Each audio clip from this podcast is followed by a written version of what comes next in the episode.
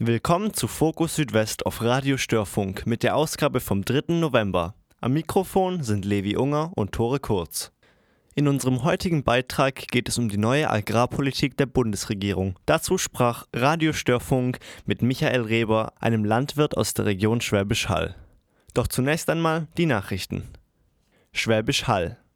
Nachdem beim Bau des Weilertunnels zusätzliche Bohrungen und Sondierungen durchgeführt werden mussten, ruht das Projekt bis 2020.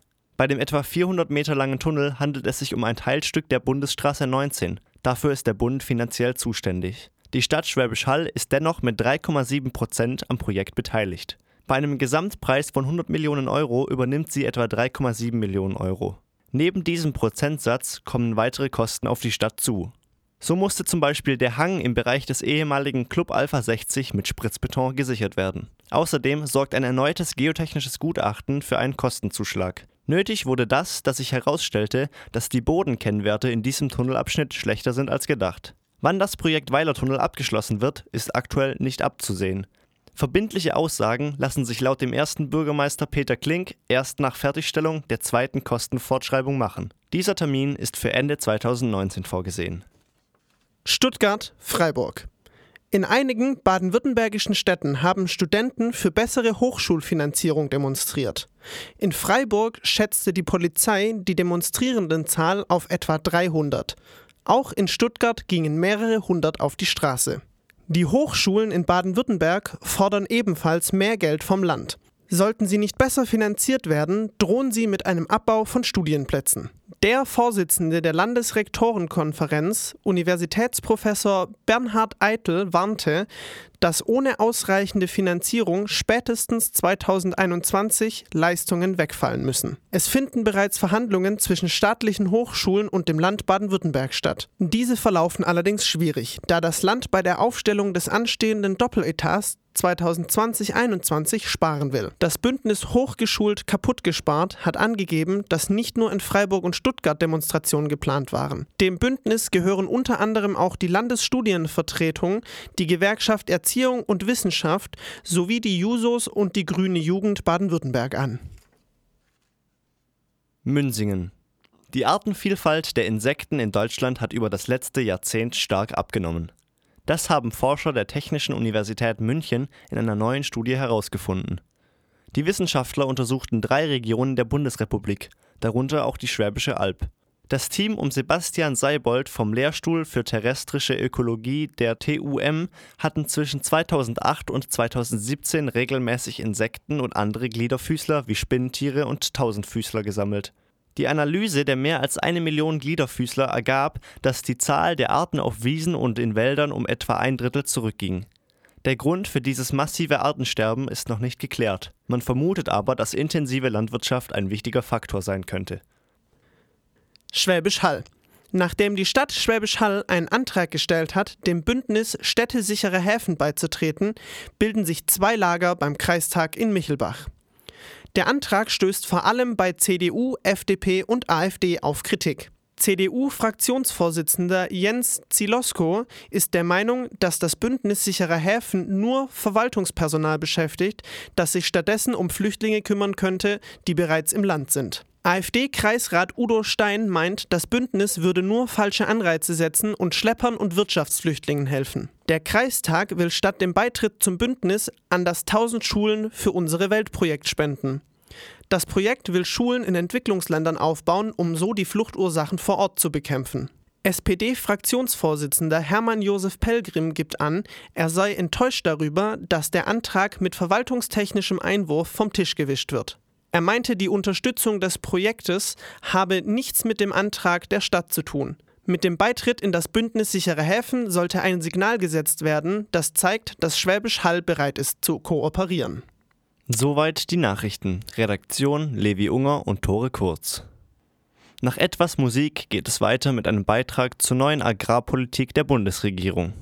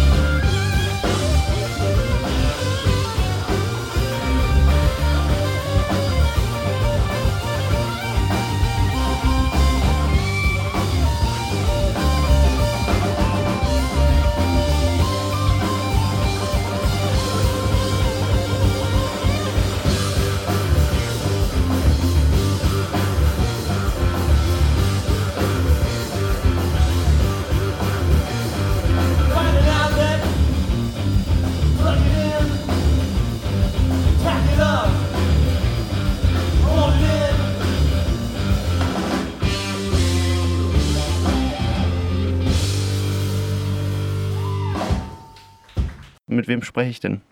Ja, mit äh, Sven Prange, dem Koordinator des Volksbegehrens. Die erste Frage wäre, wie sind Sie denn zum Volksbegehren für, für die Bienen gekommen?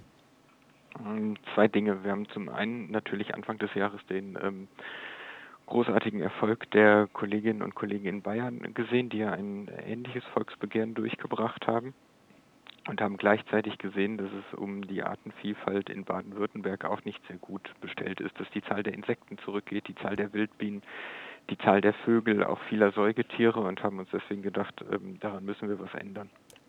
Und wie hat sich diese Bewegung zusammengefunden? Ähm, das geht aus von ProBiene, ein freies Institut für die wesensgemäße Bienenhaltung. Und ähm, von dort aus haben wir eben im ganzen Land nach ähm, Menschen, Verbänden, Institutionen gesucht, die ebenfalls ähm, sowohl das Artensterben stoppen als auch eine nachhaltige Agrarwende vorantreiben wollen. Und wie sieht es jetzt bei Ihnen ganz persönlich aus oder was ist Ihre eigene Motivation? Naja, also das ist vielleicht noch nicht allen ganz klar, aber ja unstrittig, dass ähm, ohne eine angemessene Artenvielfalt, wie wir sie auf der Welt vorgefunden haben, ähm, auch um unser Überleben letztlich als, als, als Menschheit nicht gesichert ist und dass eben zu einer ähm, intakten und funktionierenden Welt auch ein ausreichendes Maß an Artenvielfalt gehört. Und das finde ich schon dramatisch, wenn man sieht, wie einzelne Arten hier zurückgehen, ähm, die man ja dann auch nie ähm, nie wieder gewinnen kann. Und ich fand besonders eindrücklich ähm, Zahlen von Wissenschaftlern, die sagen, wir haben nur noch zehn Jahre Zeit, ähm, um das Artensterben zu bremsen, weil wenn es bis dahin nicht gebremst ist, sind so krasse Schäden an der Umwelt entstanden, dass man das nie wieder reparieren kann. Und das finde ich schon sehr eindrücklich. Sie haben jetzt gesagt, Sie haben sich über diese verschiedenen Institute in Baden-Württemberg zusammengefunden. War denn dieses, diese Idee, ein Volksbegehren zu starten, von Anfang an da oder hat man sich ja. nur über den, über den Sinn oder die, die Sache getroffen? Ähm, nee, das mit dem Volksbegehren stand relativ schnell fest, einfach weil das ein sensationell gutes Instrument ist, weil sie anders als bei Petitionen oder Streiks oder Demos äh, mit einem Volksbegehren wirklich Politik verändern können. Denn ähm, ein großer Vorteil des Volksbegehrens ist, dass ähm, wenn Sie genug Unterschriften zusammenbekommen, in unserem Fall 770.000, dann muss der Landtag den Gesetzentwurf, den wir formuliert haben, zum Gesetz machen. Und ähm, das ist einfach ein tolles Instrument, ähm, wo uns von Anfang an klar war, dass wir das nutzen wollen. Es liegt also auch eine, eine rechtliche Grundlage vor, auf die Sie sich stützen können. Genau, wir sind ja die Ersten, die das in der Geschichte des Landes versuchen, aber ähm, das Instrument gibt es, das ist klar vorgegeben und machbar und ja, ist einfach eine tolle Möglichkeit, wenn man wirklich was verändern will. Jetzt war ja eigentlich die, die Neuigkeit so die, die, größte, die Sie auch auf, auf Ihrer Homepage oder Internetseite so ein bisschen mitgeteilt haben, auch für die, für die Menschen, die die Petition unterschrieben haben. Jetzt haben Sie ja so die Zusammenarbeit mit der Landesregierung gestärkt oder beziehungsweise sich mit der Landesregierung zusammengesetzt. Wie lief das ab genau? Ähm, naja, wir haben ja oder wir haben festgestellt, dass ähm, unser Gesetzentwurf, den wir durchbringen wollen, dass der zwar sehr gut ist, aber dass der gerade bei vielen Landwirtinnen und Landwirten auch Ängste schürt. Ähm, die das Gefühl haben, ähm, wenn das Gesetz so kommt, ähm, werden sie womöglich damit von der Politik alleine gelassen, die zum Teil auch von den Bauernverbänden auf ja unverantwortliche Weise durch durch Lügen und Unwahrheiten aufgehetzt worden sind, aber was am Ende dazu geführt hat, dass eben das Volksbegehren sehr polarisiert und in dem Zusammenhang hat uns die Landesregierung ein Angebot gemacht, dass man das Ganze doch auch im Dialog lösen, lösen könne ähm, und Eckpunkte vorgelegt, die weitergehen als alles, was man in Deutschland bisher zum Thema Artenschutz und nachhaltige Agrarwende gesehen hat. Und ähm, da, das haben wir zum Anlass genommen zu sagen, na gut, wenn das Angebot so ernsthaft gemacht wird und klar ist, ähm, dass da auch nicht hinter unseren Zielen zurückgesteckt werden muss, dann lassen wir uns auf den Prozess zumindest jetzt mal versuchsweise bis Mitte Dezember ein, eben um auch ja, den gesellschaftlichen Streit über das Thema ähm, Artenschutz nicht eskalieren zu lassen. Denn klar ist auch, ähm, wir brauchen die Bauern, wenn wir die Bienen retten wollen. Ja, Sie haben gerade schon die, die, die, Proteste der Bauern oder der Landwirte angesprochen. Wie sehen Sie das persönlich? Können Sie sowas nachvollziehen? Ich kann jeden einzelnen Landwirt nachvollziehen, der Sorge hat und der Ängste hat. Ähm, zum einen, wenn man sieht, ähm, mit was für einer Angst- und Hetzkampagne sie von den konventionellen Bauernverbänden aufgestachelt worden sind. Und zum anderen auch, wenn man sieht, wie sehr sich die ökonomische Situation vieler Bauern verschlechtert hat in den letzten Jahren. Die werden ja von der Politik in ein falsches System gezwungen, was ihnen am Ende ihre Existenz raubt. Und wenn dann wieder jemand kommt und Regeln verändern will, dass dann der einzelne Landwirt erstmal skeptisch ist, das kann ich schon verstehen. Wenn man aber aufs Ganze guckt, sich unseren Gesetzentwurf anschaut, auch das breite Bündnis, in dem wir agieren, da sind ja ganz, ganz viele Landwirte drin, dann muss ich sagen, wenn man vernünftig über unser Gesetz und unsere Ziele spricht, dann müsste eigentlich auch jeder Landwirt einsehen, dass ähm, unser Volksbegehren ja eine große äh, Förder- und, und Entwicklungsmaßnahme für eine nachhaltige Landwirtschaft ist und sich nicht gegen Landwirte stellt. Das heißt, Sie hoffen darauf, dass sich dieser Zustand in Zukunft noch bessert mit den Landwirten? Ja, also da, wo wir persönlich mit Landwirten sprechen, kommen wir auch relativ schnell eigentlich auf gemeinsame Ziele. Okay, also jetzt haben wir mitbekommen, auch es stagniert, stagniert ja total dieses Thema, auch eben, weil die Landwirte das Ganze kritisch sehen. Wie sieht die Unterstützung im Rest der Bevölkerung aus? Na, stagnieren tut ja nichts, sondern wir haben jetzt die aktive Mobilisierung ruhen lassen, eben weil wir glauben, dass wir im Dialog mit der Landesregierung womöglich noch mehr erreichen können als auf dem Weg des Volksbegehrens. Ähm, die, dass die Landesregierung uns überhaupt so weit entgegengekommen ist mit den Eckpunkten, liegt aber ja auch daran, dass sie eben erkannt hat, wie stark im Rest der Zivilgesellschaft die Unterstützung für unsere Position ist, wie sehr auch das Bedürfnis in vielen Teilen der Bevölkerung ist, endlich verbindlich etwas für den Artenschutz zu tun. Und ähm, das haben wir in den ersten Wochen der Unterschriftensammlung schon ganz stark gemerkt. Haben Sie da Zahlen? Mm, wir haben drei Wochen ja aktiv gesammelt und sammeln jetzt seit etwa zehn Tagen nicht mehr aktiv. Ähm, äh, ich kann Ihnen keine Zahlen nennen, weil das Verfahren ähm, so ist, dass die Leute, die die Formulare unterschreiben, diese sofort bei den Rathäusern abgeben. Das heißt, wir kriegen die gar nicht zu Gesicht, bevor die an die Rathäuser gehen und die ähm, Rathäuser müssen nur einmal im Monat ähm, die Zahlen melden. Und ähm, der erste Monat ist noch nicht ganz herum, deswegen haben wir auch noch keine Zahlen vorliegen. Und wie kann man Sie jetzt als Normalbürgerin oder Normalbürger unterstützen? Was kann man, was kann ich persönlich tun? Ähm, Sie können im Moment ähm, uns unterstützen, indem Sie äh, das Thema, ähm, ja, sich mit dem Thema Artenschutz, Artenvielfalt beschäftigen. Indem sie gegenüber der Politik signalisieren, dass ihnen das Thema wichtig ist und dann mit uns zusammen ganz genau schauen, ob bis Mitte Dezember die Politik, die Landesregierung, also Grün und Schwarz, ihre Versprechen erfüllt haben, was ähm, die Umsetzung des Eckpunktepapiers in einen Gesetzentwurf angeht. Und wenn sie das bis Mitte Dezember nicht gemacht haben, dann helfen sie uns ganz arg, indem sie dann fürs Volksbegehren unterschreiben.